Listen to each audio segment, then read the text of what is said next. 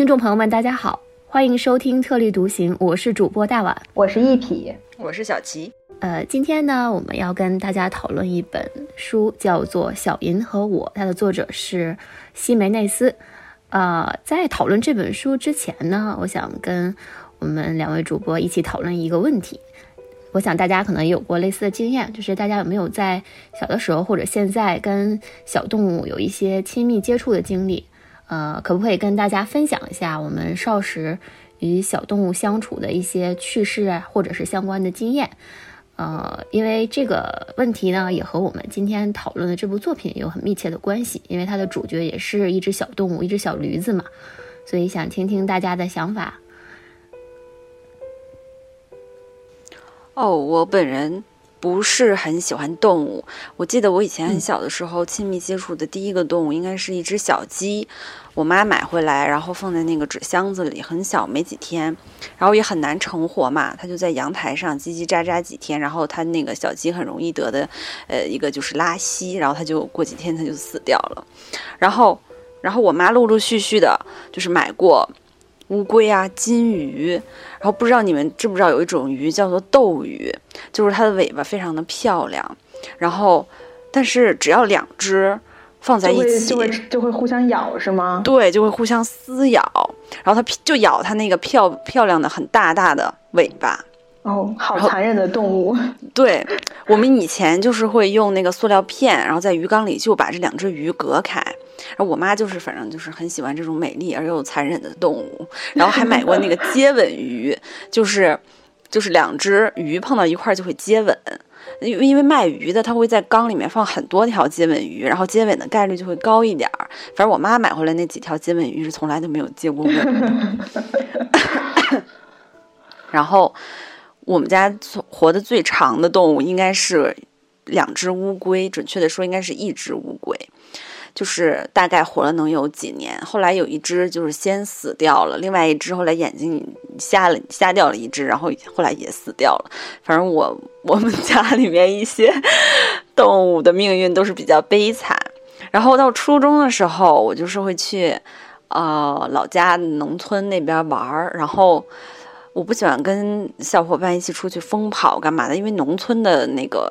可能就是去地里面瞎跑嘛，我就喜欢看院子里面的猪，然后院子里面就会养养一些猪啊、狗啊，还有那个鸡呀、鹅啊，就这些院子里面的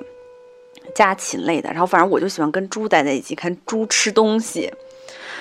因为因为跟其他的那个院子里的动物比，猪就是特别老实又特别文静，然后其他的我都比较害怕。这个就是，然后我们家现在啊。有七只猫，就是有五只新生的小猫，然后两个老猫。那个新生的小猫，就是只有三周多一点儿，就还在喝猫妈的奶。然后现在就是每天除了吃奶睡觉，就是一个打斗的状态，非常非常可爱。但是我其实刚开始是不同意养猫的，就是因为。嗯，没有养过，就觉得比较害怕吧。再加上我妈给我留下的这些养动物的经历，我就觉得可能我们家不适合养养动物。然后，嗯，对，然后就没有留下太多关于动物的美好回忆。但是现在这个猫呢，是是因为我男朋友刚开始要要养的一只，然后呢，呃，我在猫咪很小的时候就开始跟它接触了。就我刚开始。在养这只猫之前的一个是什么状态呢？就是去朋友家有猫，然后猫走过来，我都是弹跳着蹦起来的那种感觉，就很害怕。但是因为这个猫，我是从很小的时候就开始跟它接触了，就我适应的还是挺不错的。然后另一只猫呢是，呃，怕第一只猫孤单，然后买来陪第一只猫的。然后现在这两只猫呢，就几乎从来不打架，在家里面一直都是非常和谐、相敬如宾的样子。嗯，然后现在我自己创造的这个关于动物的回忆还是不错的。嗯，呃，那我呢？我是就是在成年之前有过三次养小动物的经历。然后第一次跟小琪十分相像，是我在小学一二年级的时候，当时应该是一个冬天，就学校门口会有卖小鸡的。但是我我和他不同的是，他那个是他妈给他买的，然后我那会儿是因为我住在我姥姥家，我是百般请求我姥姥和我妈说能不能给我买一只小鸡，我记得那会儿很便宜，五毛钱一只，然后就是在磨了好几天，他们终于同意了，然后我就记得在校门口卖小鸡的那也是拿一个大纸箱子，然后里面全都是小鸡，有有有涂了颜色的，还有那种就是本身这个黄色的，然后我就选了一只。因为他们同学们说涂了颜色的小鸡会活不长，然后我就选了一只本来那个色的黄色的，然后还扯着脖子叫的，感觉很活泼的，然后我觉得应该能活得比较长一点，然后哎装在那个小塑料袋里，然后拎回家了。拎回家其实也基本就是我对，因为基本上就是我就是我姥姥在养，然后放在纸箱子里，啊里面会放一个那个。罐头瓶的盖儿，然后里面放上小米，还有一点水吧。啊，每天放学回家第一件事就是看小鸡。然后第二个宠物应该是我在小学四五年级的时候，好像是我爸不知道从哪儿就带回来一只小狗，是那个腊肠那个品种，那应该也不是很纯。然后我记得起名字叫做皮皮。对这个小狗印象最深的一个一个一个记忆碎片呢，是当时某一个暑假。啊，我爸妈要带着我去我我姑我姑姑家，我姑姑家在隔壁区，但当时的交通没有这么方便。我们家当时的那个。交通工具是一辆摩托车，然后就是我爸骑着摩托车，后面带着我妈，我夹在中间，然后把那个皮皮装在一个布兜子里，塞在我的中我 我和我爸的中间，然后就等于我们一家四口，我爸带着我和我妈还有皮皮，然后大大早晨，应该就太阳刚一出来，就骑上摩托车，记得要骑四十分四十多分钟，就还挺挺远的，然后骑到我姑姑家去跟我姐过过暑假，就带着这个小狗，然后就记得。中间还要停下摩托车，让这个小狗方便一下，就是就这个我印象很深刻，因为要专门停下车让狗尿一下，以防它尿到这个布兜子里。然后第三个宠物呢，是应该是我十七岁的时候，就当时高考失利，应该算是我人生中第一个低谷期。然后我每天就在家就是就是哭，好像是快抑郁了。然后是我爸的同事家有一只金毛，就觉得我情绪太低落了嘛，就借给借给我说先养，调节一下心情。然后当时我家住的那个地方呢，过那个出了小区一过马路就是山，因为我我们那个是山城嘛，就是城市周围都是山。呃，我就经常和这个金毛一起在下午的时候去爬山，然后嗯，爬到一个小小山的那个山山顶上会有凉亭，我就坐在那个石凳上，然后狗卧在我旁边，在这个小亭子里一起看日落。哎，然后这这个片段也是，就很多细节我记不清了，但是关于这三个小动物，呃，我能记起来的就是大概印象比较深刻的就这三件事儿，嗯。也跟大家分享一下我这三个宠物最终的嗯结果。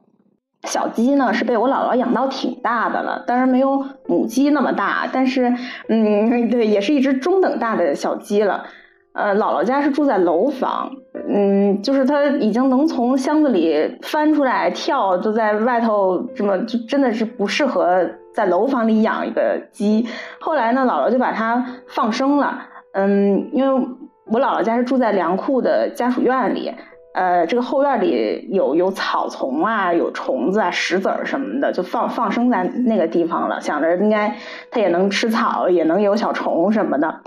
后来呢，过了两天，我的小伙伴告诉我，我的小鸡被一个男生用石头砸死了，这是我小鸡的下场。然后那个小腊肠狗呢，是养了三个月，呃，然后我爸妈觉得家里太闹腾了，不喜欢。就送人了，然后那个金毛呢，也是度过暑假，我离开家乡去上大学之后，就把金毛还给了爸爸的同事。后来也是听说这个狗就是跑丢了，反正就是我在成年前养的这三个小动物的下场都挺悲伤的，都不太好。嗯，现在呢，我家也有一只猫咪。是一只金渐层，呃，其实这个猫咪的命运也挺多舛的。在我买回来它两个多月吧，就得了算是猫中的癌症，呃，就是猫传腹，就是挺是比较重的病，而且当时它应该只有四个月。嗯，查出来的时候就我是挺受打击的，然后大夫说也能治，呃，治的办法就是给他打一种针，就是专门治。传腹的针要连打八十七天，这八十七天，而且每天都要在同一个时间段去打。就是如果我今天是下午六点打，那我明天也得要下午六点带着我的猫去宠物医院在同一个时间打针，因为就二十四小时之内要要打上。然后我就和我男朋友开启了长达三个月，每天背着我的小猫去宠物医院打针。嗯，现在我的小猫已经两岁多了，是是健康，就是救回来了。其实很多猫得了这个病，就是好多就就是就就死掉了。嗯。然后也即将我会拥有第二只猫，就是小齐的那一窝小猫里会送给我一只，我我也希望之后我的这两只小猫能够像他的那两只猫一样相敬如宾的生活在一起。嗯，也是觉得我成年之后再去养宠物，其实会，呃，不管是从经济实力上，还是嗯我自己的生活我自己说了算嘛，其实都是对宠物会更加负责。嗯，就是明显。我成年之后的宠物的命运要好于我童年或者青少年时期养的小动物的命运吧。嗯，以上就是我简单的一个分享。我听了你们的这些分享，我觉得我小时候简直是一个小疯子，因 为我们小时候就是关于动物的经历很多，但很奇怪的事情是我家里就是，嗯，就我居住的这个场景从来没有过一个。长居的哺乳动物，因为我妈妈是非常非常讨厌的，就是在我心里，我妈是很有爱心，呃，但是我觉得她爱心一般是只针对人类啊，对动物就像是，我感觉我就问过他，我说你是不是没有过少女时代，就是对待小动物那种，哇，好可爱呀这种，没有，我妈就是说没有，因为她就是她就很害怕，她可能小的时候被狗吓到过，然后我说我就很小的时候就喜欢那种小猫小狗嘛，我说想养一只，我妈说，就到现在她还给我重复这样一句台词，就是。嗯，就家里面狗跟你只能存在一个，就是那个你已经就很狗了，你再养一只狗，我们俩两家两只狗，这这怎么可以呢？是不行的。然后又掉毛啊，然后还很脏什么之类的，这个不不可以。嗯，关于动物的经历，虽然我我自己就是没有在家中养过，但是接触的这个机会很多，因为我这个人就是跟动物有一种总总觉得有一种特别的缘分。但是我说这个没养过，是指那种。哺乳动物啊，还是养过一些奇怪的动物。呃，就是刚才我听你们说这个小鸡，我觉得这个可能人类社会里，就是幼儿小时候我们可能都经历过，就是街上卖那种小鸡。但，这个小鸡其实我也是养伤心过，就是因为它像刚才一皮说的，它很难养嘛。然后它被涂了色之后，就它生命力就更短了，有的时候可能就几天就不行了。我最开始是没有意识到这个问题，那时候还小嘛，就是觉得啊，我一定要喜欢这种叽叽叽叽叽的小鸡。然后，然后拿回家之后就知道它有多烦了，就是它一直在叽叽叽叽叽，但是你又不舍得把它扔掉，还是保持着这种对它的爱心。但它通常生命都比较短暂。但是这个小鸡还好，重点是大鸡。我以前是受过大鸡的伤害的，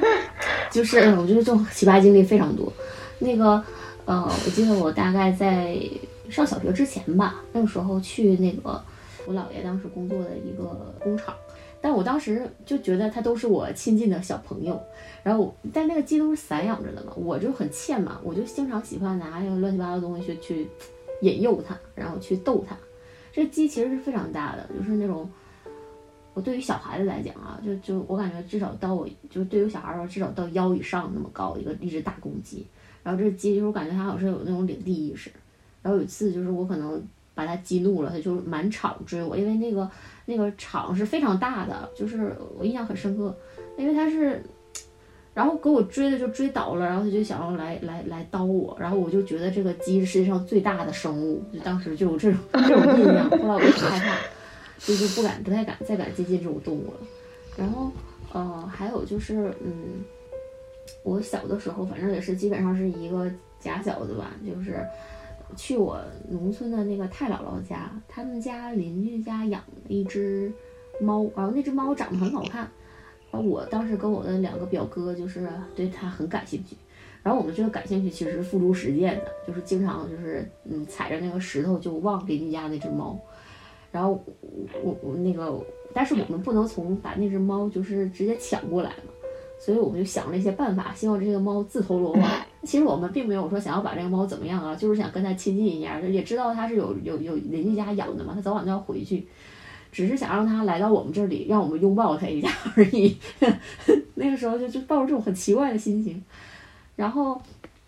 我们呢就想了很多办法，就是用那个食物引诱啊，或者是用一些就是学它叫叫的声音啊，然后还在那个我们的院儿里给它筑了一个巢。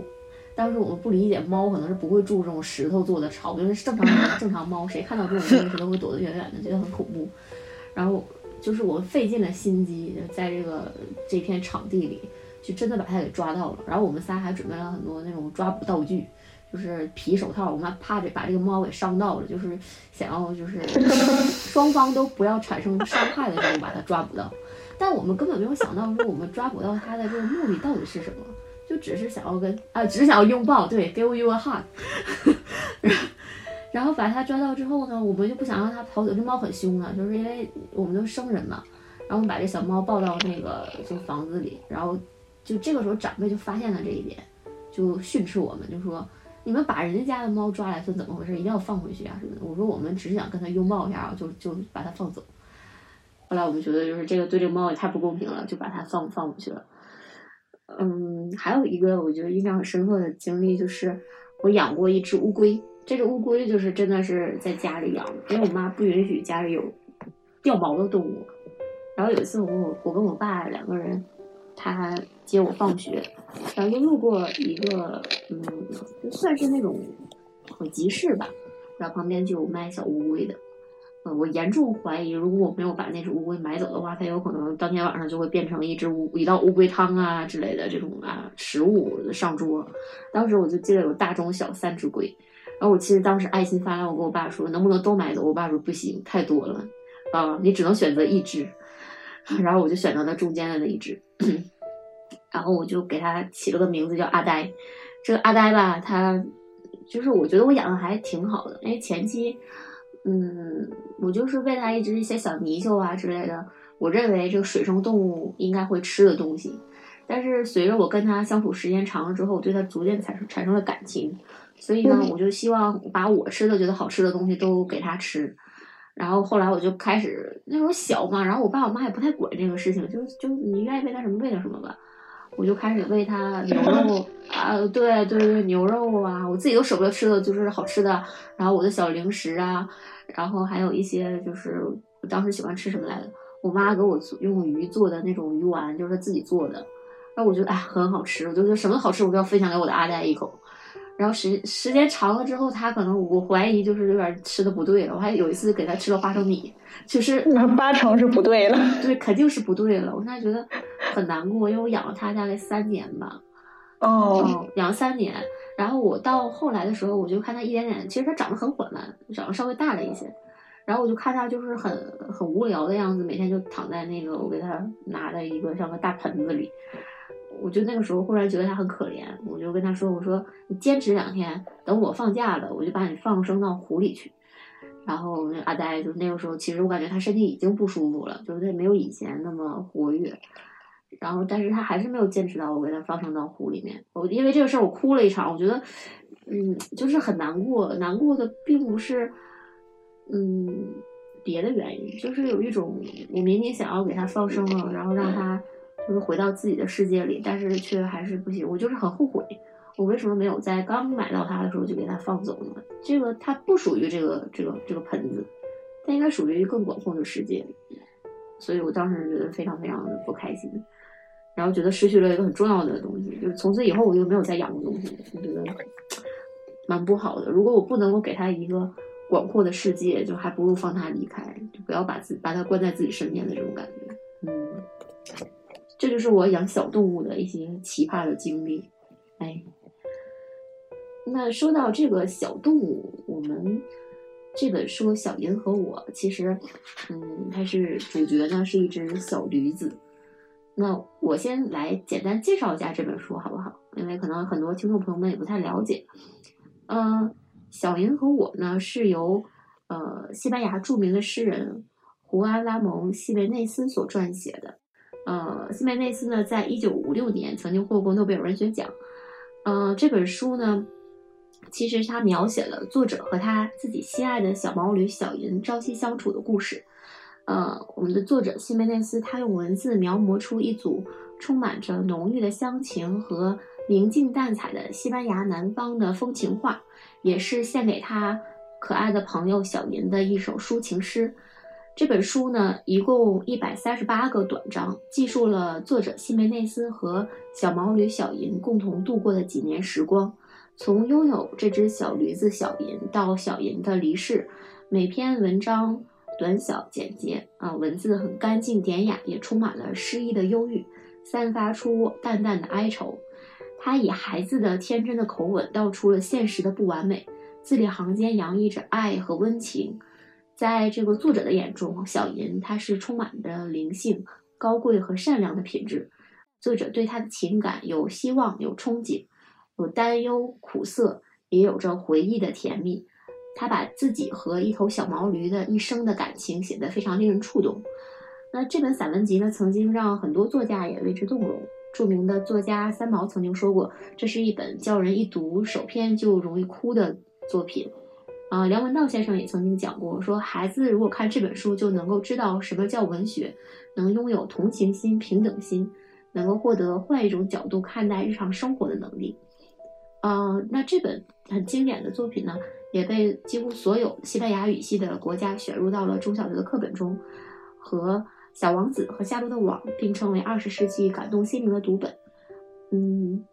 呃，作家杨年科对这本书有过评价，说这本书让我轰咚一声豁然明朗，就像捡到了一块用水晶制作的窝窝头，看到了煤灰在宣纸上的佳话。呃，可以说这本书的忧伤、孤独和伤感的魅力。呃，都体现在了作家的字里行间里了。嗯，呃，那这本书它用诗歌一样的语言去描绘了西班牙当地的一些风土人情，也捕捉了埋藏在作者内心透明、敏感而善良的心灵。呃，这不仅是一本适合孩子读的书，其实也是一本适合成年人反复琢磨和欣赏的一本充满诗意的作品。嗯，它可能不能帮助大家摆脱孤独，但是可以让你学会和孤独和解。也和自己和解。那我简单再介绍一下这个作者西梅内斯，他是一位非常多产的作家，著有诗集二十余部，其中代表作包括《悲哀的咏叹调》和《小云和我》。他早在一九二零年的时候就在西班牙语的诗坛里执牛耳了。那一九五零年的时候获得了诺贝尔文学奖，也奠定了他呃在世界文学的重要地位。他主张创作纯粹的诗，呃，有的格他的诗歌呢，有的格调低沉哀婉。呃，他的赞歌也多蕴含着挽歌的情调，嗯，所以说他的诗歌其实成为了西班牙语诗歌中高度精神和纯粹艺术的一个很好的典范，嗯，这个就是给大家介绍一下这本作品，嗯，那我想请咱们的主播来分享一下自己印象深刻的段落，然后跟大家共享，嗯，读这本作品的。总体感受好不好？嗯，我们谁先来谈一谈呢？嗯，那我先来分享一下。嗯，我印象比较深刻的段落呢，我其实有很多啊，但是就是我给大家先分享一下这一段。嗯，这一段是这样的：阿黛拉因为自己的笨拙生了气，她嘴角上挂着微笑，眼睛里含着泪珠，开始将无花果向我们砸来。我的额头中了一颗无花果，于是我和罗西约也如法炮制。无花果在尖叫声中纷纷落下，我们的眼睛、鼻子、衣袖和背脊挨到的无花果，比用嘴吃到的还多得多。那些歪打斜头的果子都落在黎明清凉的葡萄园里。有一颗无花果偶然击中了小银，于是它变成了狂头乱掷的目标。因为可怜的小银既不会回回嘴，也不能还手，我就和他结成一派进行反击。柔软的青色暴风穿过清凉的空地，洒向遍地，仿佛射出一阵飞快的散弹。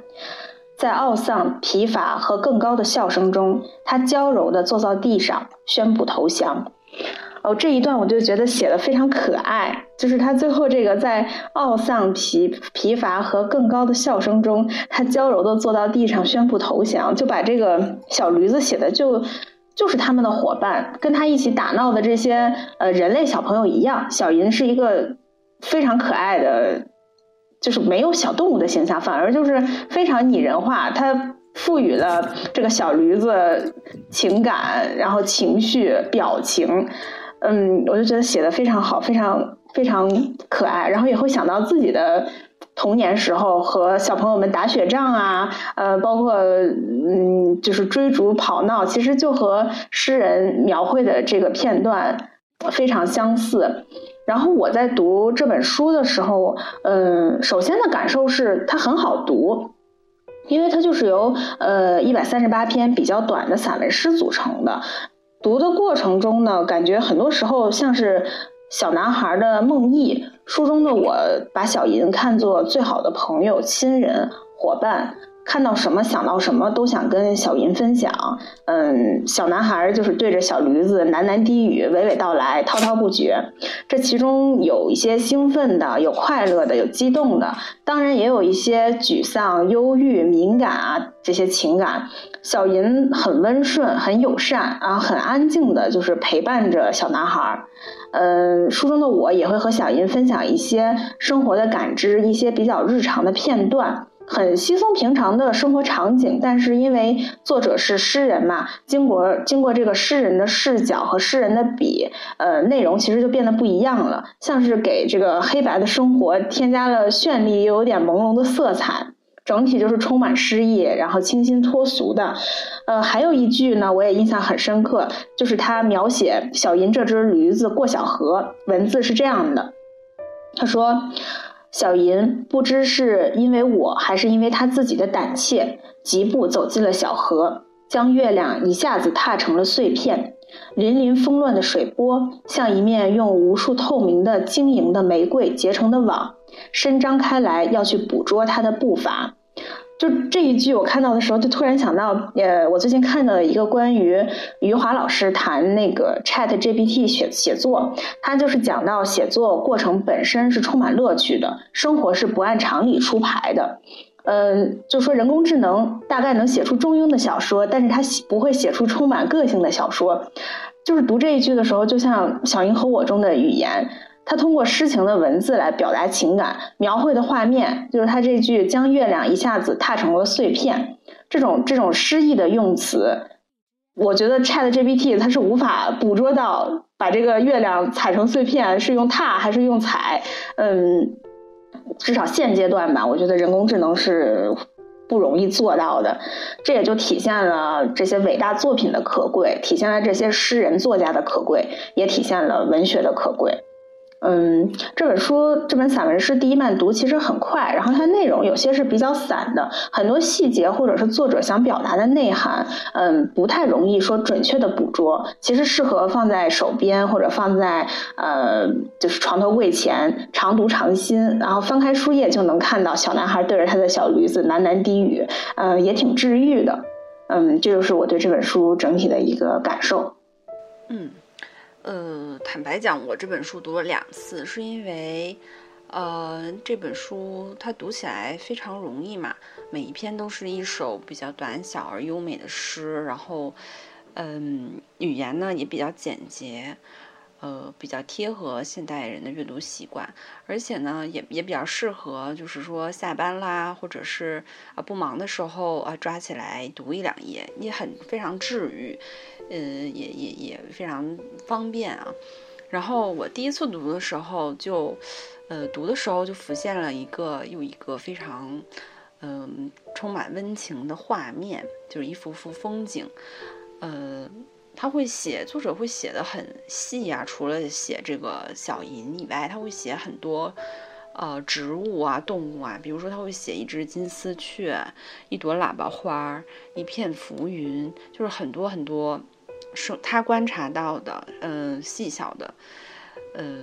生命，然后呃，构成一幅一幅美丽的画卷。然后在他的描写下，我会，呃，我会觉得有一丝丝的哀愁和孤单，嗯，就是他和小银之间的相处是充满温情的，但是我脑海里总会浮现出来他就是作者的一个形象，就是他非常的瘦削，然后呢，呃，很多小伙伴陪他玩，但是可能最懂他的还是小银，然后。他自己是一个非常细腻敏感，然后善于观察生活，呃有一点忧郁气质的人。然后他每天就是一个人牵着一头小毛驴，呃，走走停停，到处闲逛，然后骑着这头小毛驴经过村子里边的每一个角落。嗯，但是，嗯，又是充满温情，又是会感觉到有一点孤单吧。就是浮现出这样的画面的话，就会感觉到有一点孤单。嗯，我我这里面摘抄一些，呃，作者对于小银的描写吧，然后能让听众感受到说作者的描写。呃，他是真的把小银当做一个一个人，一个有生命、有温度的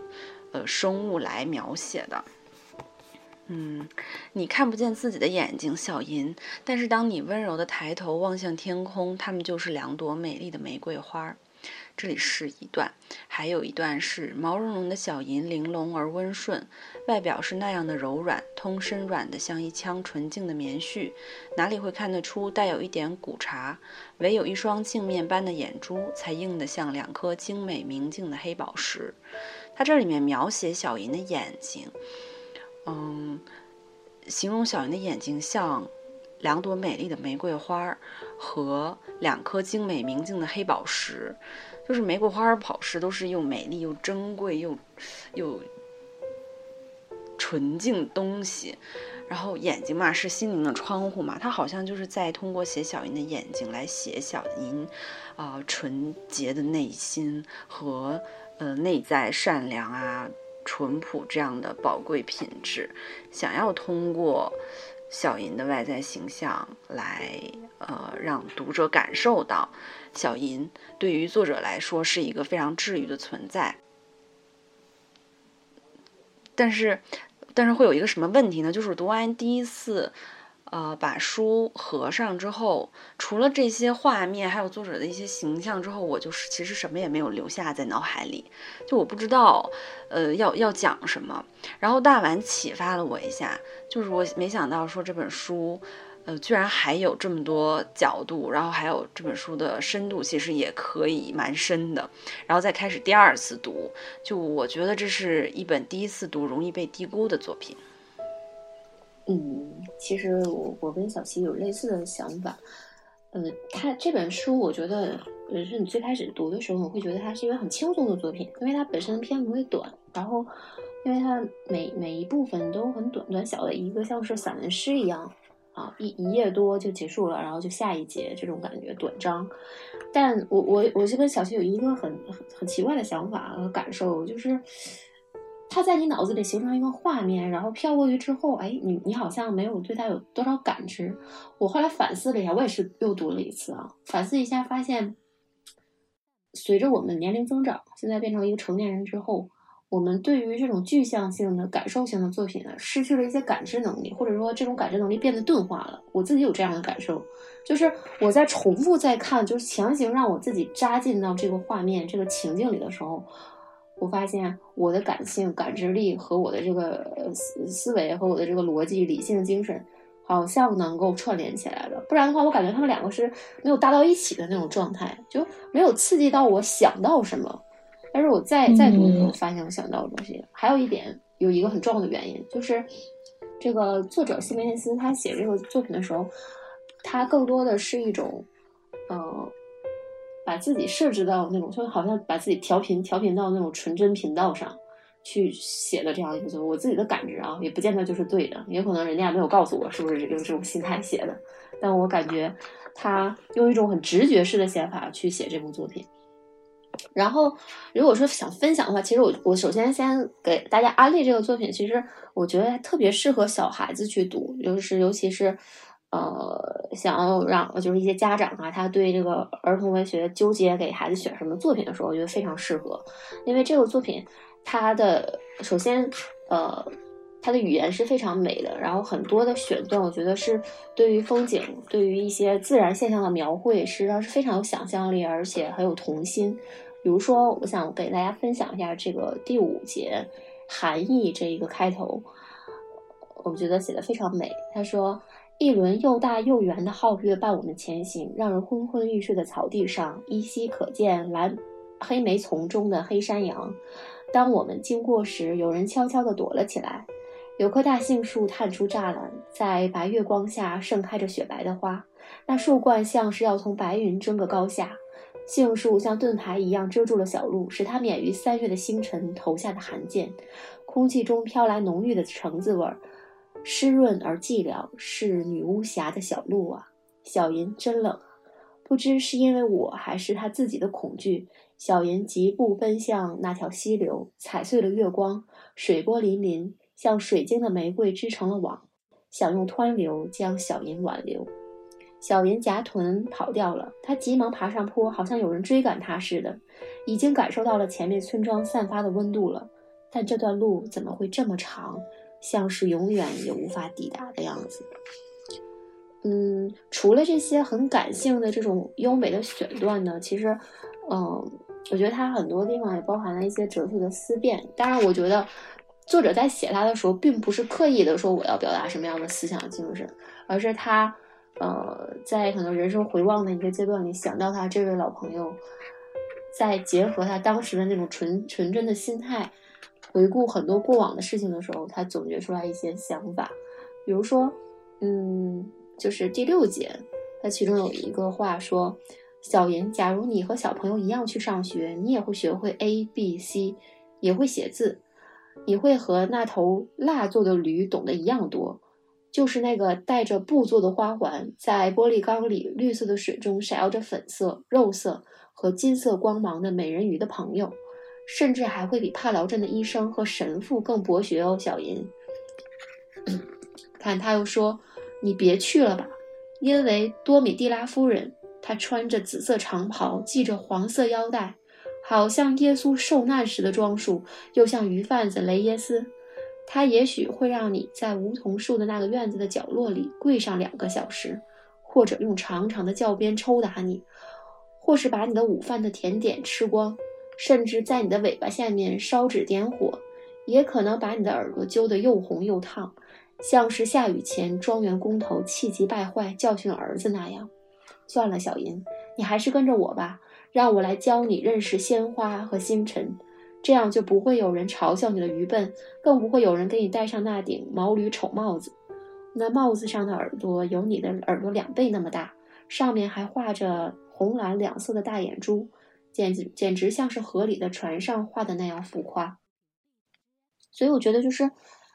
这有一种什么感觉呢？你懂得多了，好像懂得知识多了，但是你了解的丑恶也就更多了。你对这个世界认知的越多，可能就越会失去对这个世界最原初的那种、最不加保留的那种感知力。所以我觉得这也是造成我和小齐咱们读这本书最开始那种好像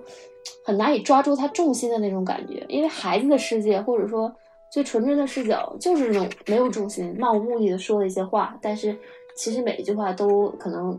保留着最纯粹的那种真谛在里面。然后还有一节就是我很想给大家分享，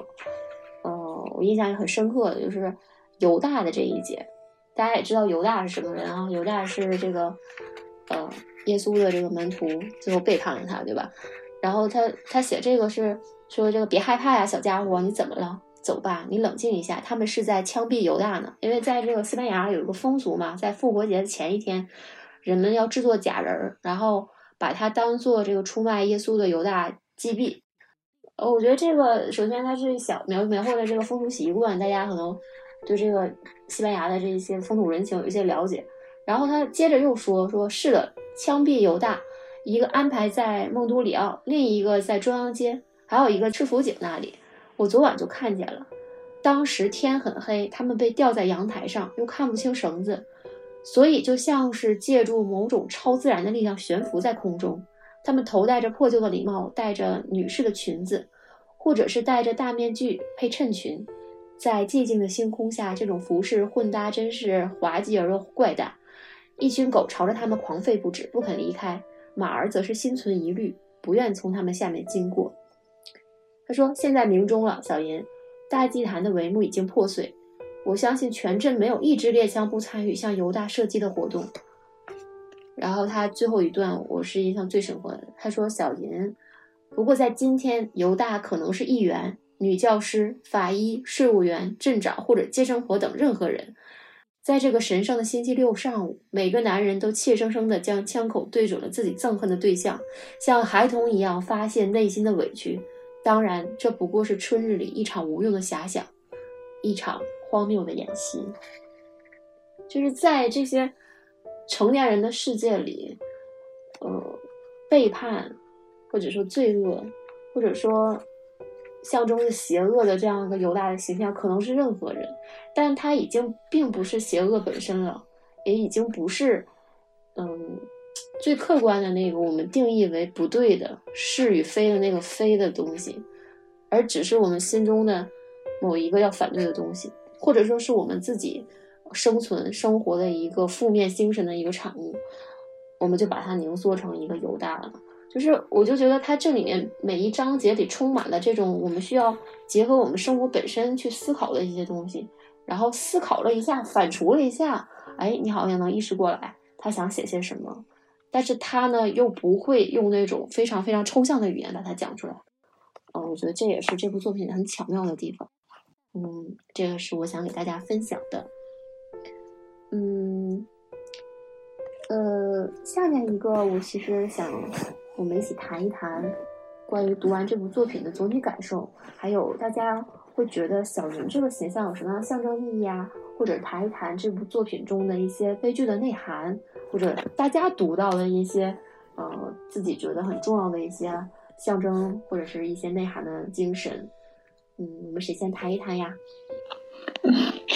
嗯，我读这本书也是，就整整整部作品呢，我是觉得有一些忧郁和悲伤的调调吧。就诗人，呃，虽然记述了很多美好，但其实没有什么是永恒的，美好也一样。就像我们在最开始节目刚开始的时候分享我们各自和小动物的在成长成长阶段的这些经历，童年时期陪伴我们的动物好像更是如此。我们总要分别，总会离开。动物会死去，会送人，然后我们会从小孩长大，会从童年到青少年到成年，会离开家乡，这本身就带有一丝悲伤的色彩。然后呢，嗯呃，在这本书的后记嘛，也看到，呃，好像这本书是成于作者患抑郁症期间。这个书中也有很多关于死亡这个字眼的提及，就一些比较悲伤的情节，有许多动物的死去啊，还有包括呃提到人的死亡。包括最后小银的离世也是很突然的，是吃了有毒的草根去世了嘛？嗯，所以就是整部作品都是有一些忧郁的调调。嗯，还有就是从从这个作品里，我们也可以看到一些，呃，底层人民的生活。他其实是通过可能在说驴，但是又夹杂着能看到一些，嗯，像他说的。驴子的颈，驴奶这一这一节，它的最后有说到，呃，系在窗户铁栏上磨着牙的苦难的母驴，就是那些为了能度过另一个完整冬天的老人们、烟鬼们、痨病鬼们和醉鬼们的可怜的药店，就是就是和他们这些底层人民可能通只能通过买母驴的奶，然后来来熬过就他们艰难的。处境吧，但是其实这个母驴也也很也很惨，也很苦啊，就是，呃，就是，嗯，就是被拿棍子打啊，然后让它产奶啊，也很可怜。它其实是通过呃记述这个驴的视角，但其实也。体现了当时的这个底层人民的生活，嗯，还有包括有一段，呃，我印象也比较深刻的是说，呃，我在想，可怜的小银，如果不是在我这个诗人的手里，那将会是什么样的情景？也许他就会被那些卖炭的驱赶着，在夜间霜冻的寂寞的小路上去偷山上的松枝，或者成了那些破烂的吉普赛人的驴群中的一个，身上涂着各种颜色，为的是砒霜，还用。扣针放进耳朵里，让耳朵没法垂下来。就这些片段都是能看到，嗯，读的时候其实是有点有点不忍吧。嗯，也是有一些悲伤的色彩。嗯，还有就是，其实关于小驴子的这个形象，在《小银和我》中呢，这个小驴是默默的。他有提到说，呃，小银你不会让人害怕，也不懂得为索取赞扬而强迫人拍马溜须，陪诗人散步，跟孩子赛跑。嗯，他的外表就是玲珑温顺。嗯，作者把它解开，他自己小银自己就向向草地走去。嗯。轻轻地呼唤他回来，然后小银呢就笑笑容轻盈地向我走来，啊，包括嗯，作者给他什么他就吃什么，嗯，温柔且娇惯，呃，原话是这么说的，说他内心呃就是温柔且娇惯，如同一个宠儿，也更像是一颗掌上明珠。然而他的内心却刚强而坚定，好像是石头，嗯。就是，呃，其实提到驴呢，也会想到和驴外表有些相似的马，但是它们其实那么不同啊。谈到马，我首先想到的词就是白马王子，然后骑马的将军，嗯，包括好像是得意的时候会骑马，春风得意马蹄疾，马是俊杰快捷的象征，嗯，因为工业意识和英雄意识浓厚，知识分子大多都是爱骑马，嗯，马也是社会地位的标志。嗯，古代骑马之人非显达即富贵，但是嗯，骑驴就不一样了。呃，驴仿佛是诗诗意诗人的标配啊，尤其有些会提到瘦驴，就是瘦驴会更加剧这个忧愁，会想到穷人为生计奔波的人。包括在古代中国，呃，其实驴和诗人的连接呢，是在杜甫之后的晚唐逐渐会比较多。嗯，骑骑驴。一般都会和这个仕仕途，嗯，仕途不太好啊，沉沦下僚，生活艰难有关。嗯，后来呢，还有一些就是骑驴是跟呃在野隐居，不愿意出仕，也也有一些关系吧。还有就是，嗯，有一些诗人是骑驴与这个诗歌创作宁思苦吟也有一些连结。嗯，所以中在我们中国的历史上，其实驴和文人的联系是很紧密的。嗯，得意时骑马，失意时骑驴，但是生活就是这样，往往得意的时候少，失意的时候多，所以注定，嗯，中国的诗人的坐骑多半时间其实是驴。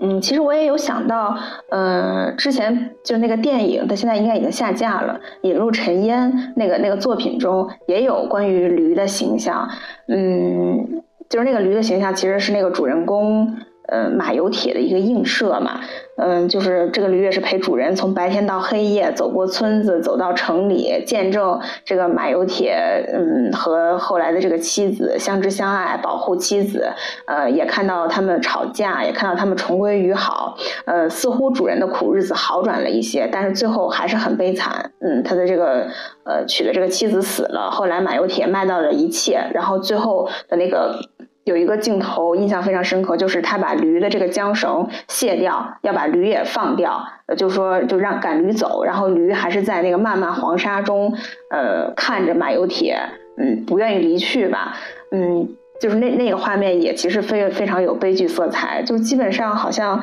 嗯，驴给我们的感觉或者印象，就是本身就带有一丝悲伤或者。很穷苦落魄的这种感觉吧，嗯，以上是我的一个想法，一些感受。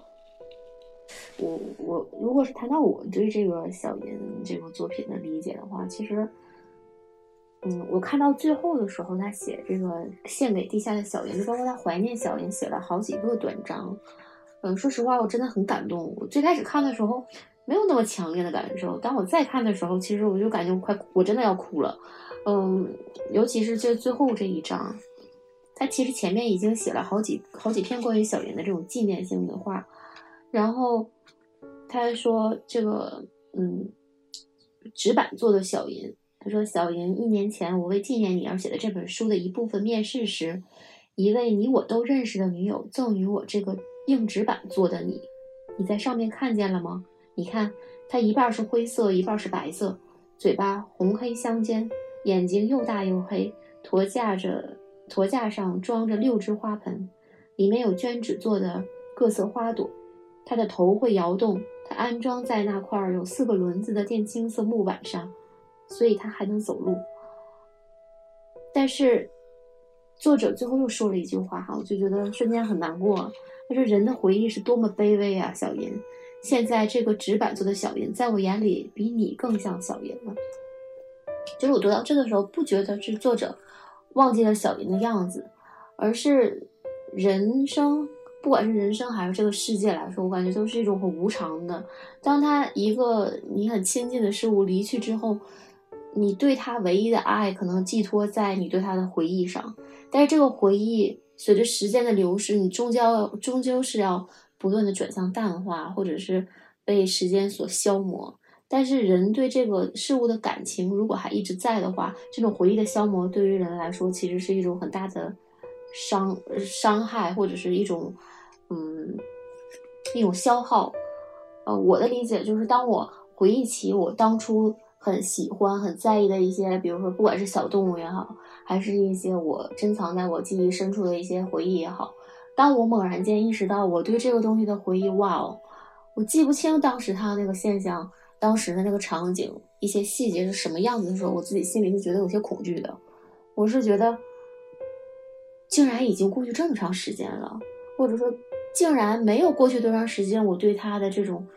虽然我我知道我的感情依然是还在，依然我对这个东西充满了那种回忆的情绪，但当他时过境迁，当他成为我人生的过往的时候，我再回望，我无法把握它，我就会觉得很难过。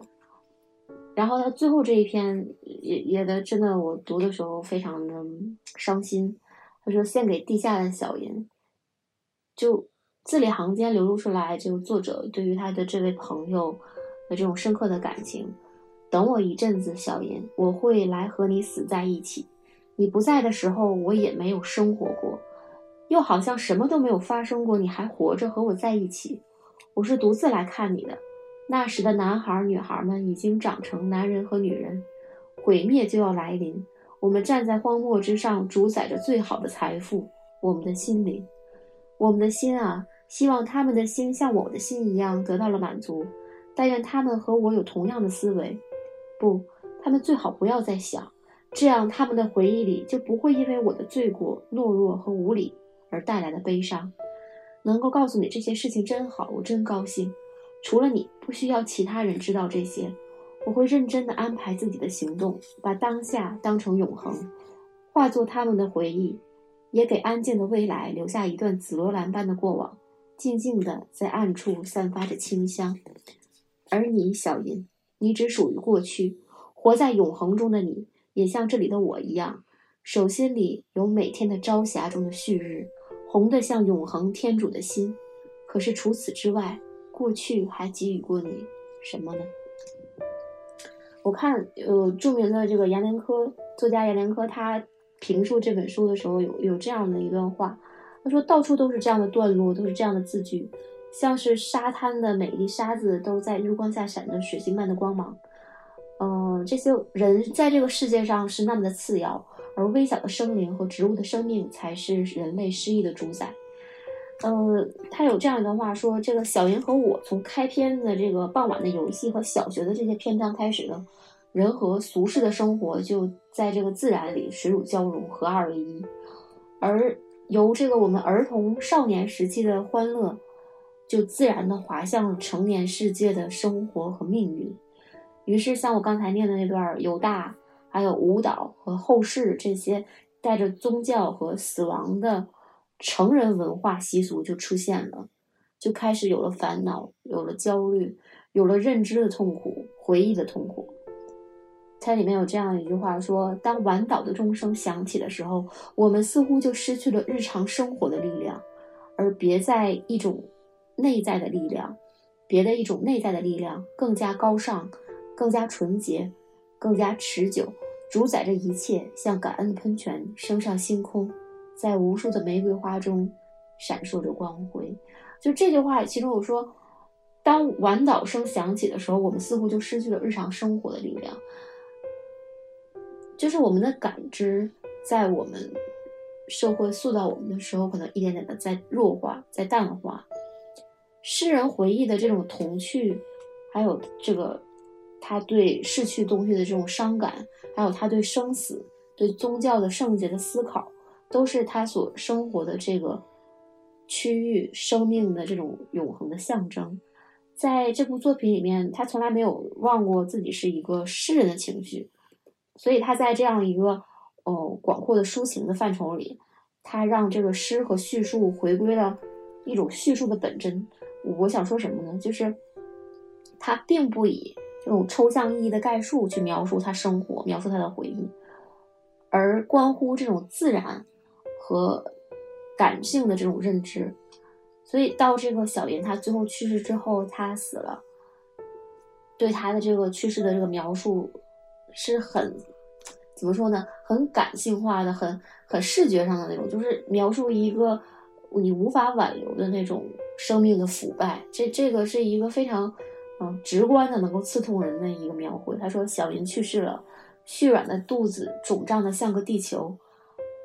苍白僵硬的四肢向天伸着。身上的卷白就像是一个被虫蛀坏的破旧娃娃的头发，就是这些细节让我联想到了一些小动物去世的那种场景。这种场景，这种心灵的冲击是非常直观的，嗯，所以我就嗯很难过吧，看到这些片段的时候，嗯。哦，刚刚听大碗说了这些之后，我想到了那个迪士尼出的那个电影《寻梦环游记》。就是死亡不是生命的终点，遗忘才是真正的死亡。是世界上没有一个人在记得你。就是其实只要我们的回忆在，那这些生灵终将在我们的回忆中闪着微光。嗯，是的，所以，嗯，这是一篇关于回忆的作品。所以我觉得一谈到回忆这个词，就就觉得很很伤感。我前段时间，也不是前段时间，就前几天，嗯。看一个关于这个苏轼的作品的，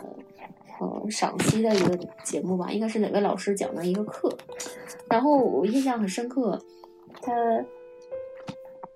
苏轼的这个人生经历，大家可能多少知道一些，然后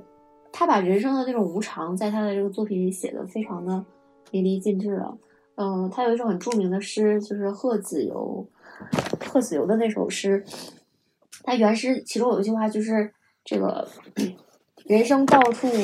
知何似？应似飞鸿踏雪泥。泥上偶然留指爪，鸿飞哪复计东西？就是人生之短促，生命的这种短暂，嗯，人生的这种无常，就是你在就像是偶然间在这个雪地上留下了一个痕迹，之后呢，可能转瞬飞走了。那这个痕迹也不可能永远的留下，它可能只是短短的一瞬，在这个雪还存在的时候留在那里。等雪化消融的时候，这个痕迹有可能也不复存在了。我有时候就在想，像《寻梦环游记》里表现的那样，嗯，当有人记得你的时候，你的生命就是存在的。但当这种记忆消失之后呢，我们好像又无从把握这种消失和这种永恒的失去是一种什么样的感受。但也许我们所能唯一做的，就是在我们还有感知、还有记忆的时候，去珍惜我们所拥有的吧。嗯，这个就是我在读《小严和我》的时候。呃一种非常悲伤的感受，像他，嗯，包括这个题记上写的，还有这个，嗯，片首就提到了这句话。他说，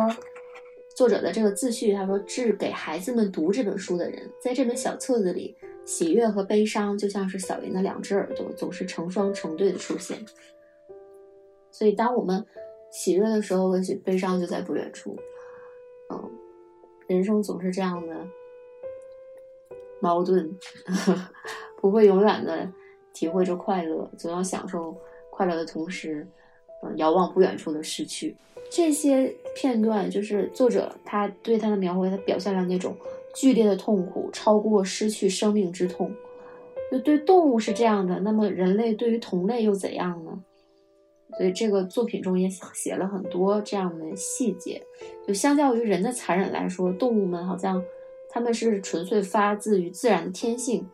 反而没有一些是非对错和一些利益的计较，可能更加的以一种纯天然的状态去生存。所以在他的眼中，小驴子、小银，它是善良、高贵、机敏的，是老人和孩子、小溪和蝴蝶、太阳和狗、月亮和花的好朋友，是最受欢迎。和值得尊敬的。所以这些生活的场景，还有所有的事例，他把对社会、对人类的反思融入其中。也有作者他非常深沉的无奈和热切的期盼，他期望这个世界像孩子一样的纯净。他说，他对小云说：“说希望你和我一样，可以为这份纯洁奉献全部的生命。”所以，也许在我们现代社会中，不可能找到这样纯粹的、纯洁的这种生存状态了。但是，当我们适当的把我们的生活回复一个纯真的状态的时候，也许我们能够找到更简单的生活模式，能够找到更少的负担的状态，能够回归我们最本真的生活的快乐。我想，这个也是这本书带给我的一些启发和思考。嗯。今天关于《小云和我》这部作品的讨论就到这里啦，感谢大家的收听，让我们下次节目再见，拜拜。